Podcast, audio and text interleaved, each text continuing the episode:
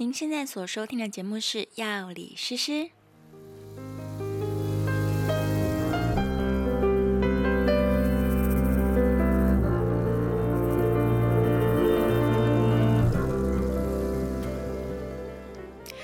Hello，大家好，我是诗诗。其实呢，昨天就应该要录节目跟更新的，但是为什么诗诗偷懒到了今天才来录节目呢？原因就是因为我昨天胃好痛哦。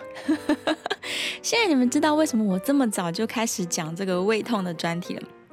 因为诗诗本人就是一个胃溃疡的常年患者。而且呢，我就是那种看起来好像每天心情都很好，但是其实就是把压力都放在自己心里面，然后就虐待自己的胃部的这种人啊。所以我自己昨天晚上在胃很痛很痛的时候，我还又重听了一次自己的节目，有没有觉得蛮锵的？对，就是在我做着婴儿式尝试要让这个胃痛以及胀气能够解除的时候，这个一边听自己的节目，看有没有对大家有点帮助。然后我有一个心得，哎，我的心得就是啊，如果你真的是在很疼痛的时候来听节目，一点帮助都没有，因为你在就是。超级不舒服的时候，你只想要听到解答，就是有没有什么急救的办法。所以我现在痛定思痛了，下一次我们要来出那个急救专专题，就是你头痛的时候急救方法有什么，胃痛的时候急救方法有哪些？这样好，我决定了，我把它写到我的这个节目计划当中，这个各式各样的急救篇章一定要提供给大家，让你们在紧急的时候也是有东西可以听一下，然后赶快去试试看这个方法到底有没有效果。好，我们今天呢，终于要来讲雄性秃了。其实我被敲碗敲了好几天，就有些人私讯我说：“哎，我头发都快掉光了，你怎么不赶快讲雄性秃的专题？”好，我们这就来讲了。今天的题目当中，我们就要。一口气来剖析雄性秃跟女性雄性秃的真正成因是什么，还有目前主流的治疗方式到底有哪些？其实非常的简单，你听完这集的节目，很快就可以破解这件事情，而且会知道及早开始对付它，比头发已经掉光了才想要来挽回都还要更重要。OK，以下就来开始我们今天关于雄性秃的节目吧。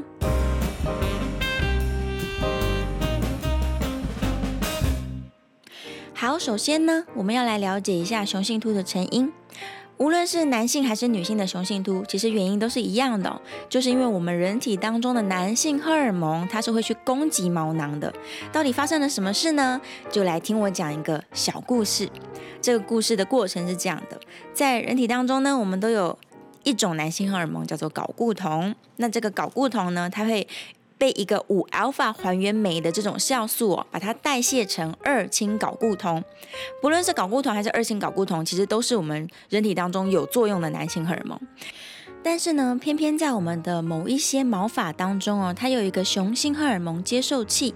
那二氢睾固酮，它一旦跟这些特定的雄性荷尔蒙接受器结合之后，它就会去改变我们毛囊的 DNA 表现，然后造成呢我们头发的这个生长受到抑制哦。那你头发呢，慢慢的就没有办法变粗，它都只剩下很细软的毛发。然后日久了之后，这些不健康的头发它就会掉落下来。掉落下来之后，你的毛囊就萎缩了，然后以后呢，就再也长不出头发来了。所以在这个小故事当中，你有没有发现呢？其实有几个凶手存在。这个造成你掉头发的凶手，第一个人就是五 alpha 还原酶，因为它把睾固酮变成二氢睾固酮。但二氢睾固酮在人体的其他地方它是有它自己的作用的，但偏偏二氢睾固酮却会和毛囊上面的接受器做结合，那结合之后的头发就不健康掉下来。所以首先我们要先找到我要发还原酶，这是第一个凶手。第二个凶手就是二氢睾固酮，第三个凶手就是我们毛囊上面的雄性荷尔蒙接受器喽。我们先来说一下这个雄性荷尔蒙接受器的分布好了，它在男性的身上跟在女性的身上是不一样的。在男性的身上呢，这个接受器在发际线跟头顶的部分，其实呃分布是特别密集的。那在后枕部，就是你睡觉的时候会睡到枕头的这一段后枕部，它就比较没有这些接受器的存在。所以你们就会发现，雄性秃标准的表现就是从发际线一直退后，然后头顶的头发都不见了。那后面后枕的头发通常是是不会接受到攻击的，所以有一些雄性秃到了呃中年老年的时候，它就只剩下后枕后枕地区，就是头的最后面，一直到耳朵的两侧，这边的头发还留着。那头顶的头发会全部都掉光光，因为他们都被刚刚我们所说的二氢睾固酮攻击哦，就掉下来。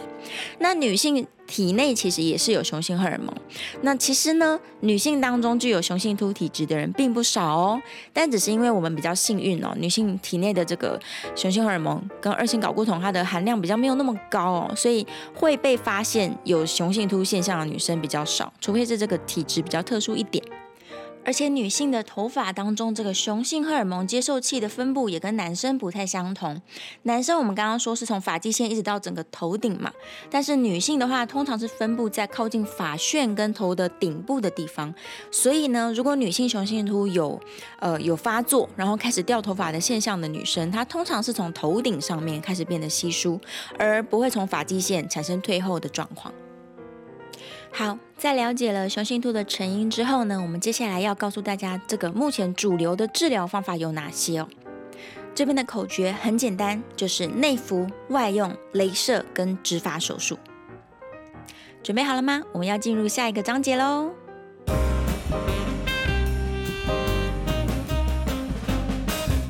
根据统计呢，在亚洲平均每五个人就有一个人会有雄性秃的困扰，所以这个比例是非常非常高的。那雄性秃的治疗呢，其实是应该要及早开始，就是在年轻的时候，头发还没有开始呃掉得很严重的时候，你就应该要开始治疗，因为等到你就是已经很严重了，头发都掉得差不多了，这时候这些萎缩的毛囊哦，它其实没有什么机会可以再长出健康的头发来。所以如果你已经在秃得很严重的时候才想要开始治疗的话，其实有点来不及哦，你能够唯一做的事情可能是植发，所有的生发水跟口服的药物已经没有办法帮助到你了。所以我们建议大家呢，如果你家族有遗传体质，也就是你的直系亲属里面有人的头发很少。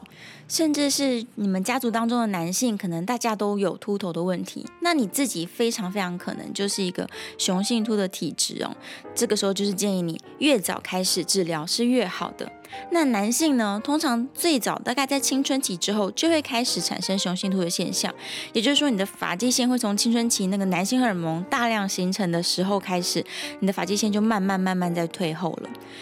至于女性雄性秃体质的人呢，有部分的是在青春期之后就开始掉头发的状况，那有部分的人呢是在更年期之后，因为雌性素变得少了，那雄性激素可能相对变得比以前更多，所以有些人是在更年期之后才会产生这个现象。那目前呢，我们主流的治疗就像刚刚所说的口诀哦，就是内服、外用、镭射加上植发手术。我们先来说内服的部分。目前用在治疗雄性秃的口服药物有两种，一种叫做柔配，一种叫做新法林。然后它们两个呢，其实都是我们刚刚有提到造成你掉头发的元凶，其中有一个叫做五 alpha 还原酶，记得吗？这个五 alpha 还原酶，它就是把我们的睾固酮变成二氢睾固酮的一个转化酶。那无论是柔配还是新法林，它都是会去抑制这个五 alpha 还原酶的作用的。于是你体内的睾固酮就不会变成 DHT，就是二氢睾固酮，那也就没有人会去攻击你的毛囊了。所以在这个状况之下，你就可以保护住你头顶的这些头发，让他们不要被攻击，也就不会萎缩跟掉落。但是啊，每次只要讲到这个口服药物，就会有男性朋友跟我说：“哎，不对呀，那个副作用很可怕，哎，它会让男生的性欲下降，甚至是性的表现会变得比较差劲。”但其实不用那么担心哦，因为在临床使用上面来说，抱怨性欲下降或者是性表现变差的男性数量并没有那么多。那我是觉得呢，两全相害取其轻嘛，跟头发掉光比起来，性欲下降一点点，应该相对来说是一件小事吧。所以还是建议大家早点开始使用，早点保护你的头发。然后有一件非常重要的事情要提醒大家，就是五 alpha 还原酶抑制剂呢，它是具有就是致畸胎性的，就是怀孕的女生是千万不能去碰触这个药品的，或者是去吸到它的药粉。啊，但是如果是老公在使用，那只要太太没有去摸到这个药，老公接触到太太是没有关系的。然后男性呢，在服用这个五 alpha 还原酶抑制剂的期间是禁止捐血的哦。好。讲完了内服，我们要来说外用。外用呢，其实就是大家所知道的这个生发液。生发液其实牌子有很多啦，比较常听到的可能是像落健啊，然后有一些什么生发密码啊之类的，它们的主成分其实都是一样的，就是 minoxidil。使用上来说呢，你就是要确实的把生发液直接擦到头皮上面。也就是说，你不能只是把它喷在头发上，而是要擦到头皮，因为它是作用在头部的毛囊上面的。外用的生发液呢，它的确是有相当的效果，而且安全性是很高的。只有非常少数的人，他会头部发红、发痒等等的，但大部分的人使用上来说都是很安全。但是呢，有一些嗯使用者可能会觉得好像擦了之后没有什么太大的感觉，然后就把它停下来了。但事实上，我们在上一集落发的节目当中有提过，头发的生长是非常慢的，所以不管你是口服还是外用，它其实至少都要半年甚至到一年，你才会感觉到发量变多，因为我们头发一个月只能长一公分，所以你想想看，半年之后它也才长了六公分，一点点而已。所以建议大家，不管你是选择口服还是选择外用哦，统计上来说，口服的效果一定会比外用的效果更好。但不论是你用哪一个，都一定要持续坚持的使用半年到一年以上，才能够看到比较明显的成效哦。好，再来第三个治疗方法呢，就是低能量镭射。它是用呃红外光或者是红光来对头皮照射，然后就可以增进我们毛囊的健康程度。那这个治疗它其实是根据一篇二零一六年发表的这个论文，它里面有说，就是低能量镭射呢，他们统计了过去的一些案例之后，发现的确是可以让毛囊变得更健康。但是呢，它到底为什么可以治疗掉发？其实这个机转没有那么明确哦。而且改善的程度也是因人而异，所以究竟要不要接受这个低能量镭射的治疗呢？我觉得大家可能要自己评估一下哦。但是我们以上所说的，无论是内服还是外用，还是照射这个低能量的红光哦。他们都只能够针对就是正在萎缩当中的毛囊，也就是说，你这个毛囊上面还有头发，只是这些头发可能比较不健康，或者是比较细软。那如果你已经全部都掉光光了，然后这个头皮上面也看不太到毛囊的话，其实这个状况你已经没有办法用口服或是外用，甚至是镭射的方式来帮助到它了。你唯一能够选择的就是第四件事情，就是植发手术。所谓的植发手术呢，它其实是一个重新分配毛囊的过程。我们在一开始说雄性秃的时候就有提到，在后枕部的头发，因为它们是比较不具有这些雄性荷尔蒙接收器的，所以这些头发呢，自然是不会受到 DHT 的攻击，它们也不会掉落。那所谓的植发手术，它就是医生会把你后枕区的这些毛囊哦，就是你不受到影响的头发们，把它重新分配，也就是你要把你的头皮取下来，然后去种植到你想要分配的地方。那移植之后的头发呢，因为也是你自己的，而且它是不会受到 DHT 攻击的这些毛囊哦，所以等到它长出来之后呢，你是一样可以染啊、烫啊，或者是正常的做理发的。那关于植发手术呢，我们其实也是建议越早进行越好。同时再配合口服跟外用的药物治疗，这样才能够去保护剩下的头发不要再接受攻击。那有一种状况是啊，它可能已经秃到真的只剩下后枕区了，但是后枕区的头发的发量又不够重新分配的时候，像这样的人其实也不太建议再做植发手术啦，因为你能够分配的头发就是你自己原有在后枕的全部的发量。那如果它全部分配完之后，看起来还是发量不够的话，这样的手术其实成效也不是能够说太理想。而且呢，植发手术通常费用是非常非常高的，所以如果你真的已经秃到剩下后枕的头发的话呢，我们建议大家呢，就是接受自己天生的样子，或者是呢，如果你的头型很好看的话，把全部的头发都剃光，也是这几年非常流行的这个帅气性感的光头造型，也是蛮好的哟。那至于女性雄性秃的治疗方式，其实基本上跟男性是一样的，一模一样的，就是一样可以口服五 alpha 还原酶的抑制剂，或者是外用生发水。